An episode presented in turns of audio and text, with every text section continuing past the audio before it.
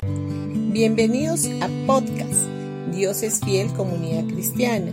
Los invitamos a escuchar el mensaje de hoy. Hola familia, día martes 31 de octubre del 2023. Vamos a ir a Lucas capítulo 22 versículo 19. Tomó un poco de pan y dio gracias a Dios por él. Luego lo partió en trozos, lo dio a sus discípulos y dijo, Este es mi cuerpo, el cual es entregado por ustedes. Hagan esto en memoria de mí. El pan de comunión simboliza el cuerpo de Jesús que fue partido por nosotros a través de sus sufrimientos. Él no solo murió por nosotros en la cruz, sino que también llevó treinta y nueve latigazos en su espalda, mediante los cuales somos sanados.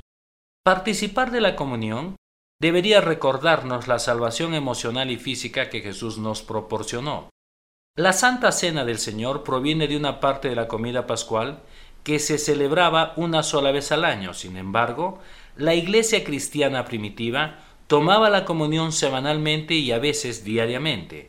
No hay una frecuencia específica de la Santa Cena del Señor escrita en las Escrituras. Al tomar la comunión, proclamamos solamente la muerte del Señor y de nuestra unión con Él y con los demás a través de esa muerte.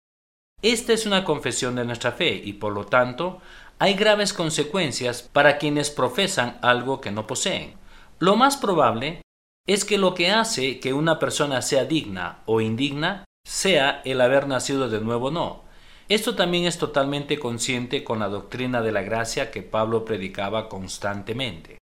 Habían incrédulos entre los verdaderos cristianos tal como Jesús lo profetizó, y esto todavía existe hoy en día.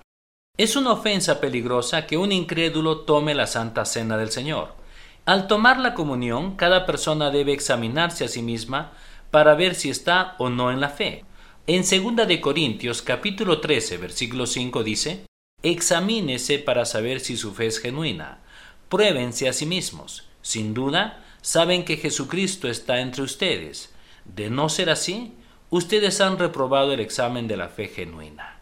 Bendiciones con todos ustedes y que tengan un gran día.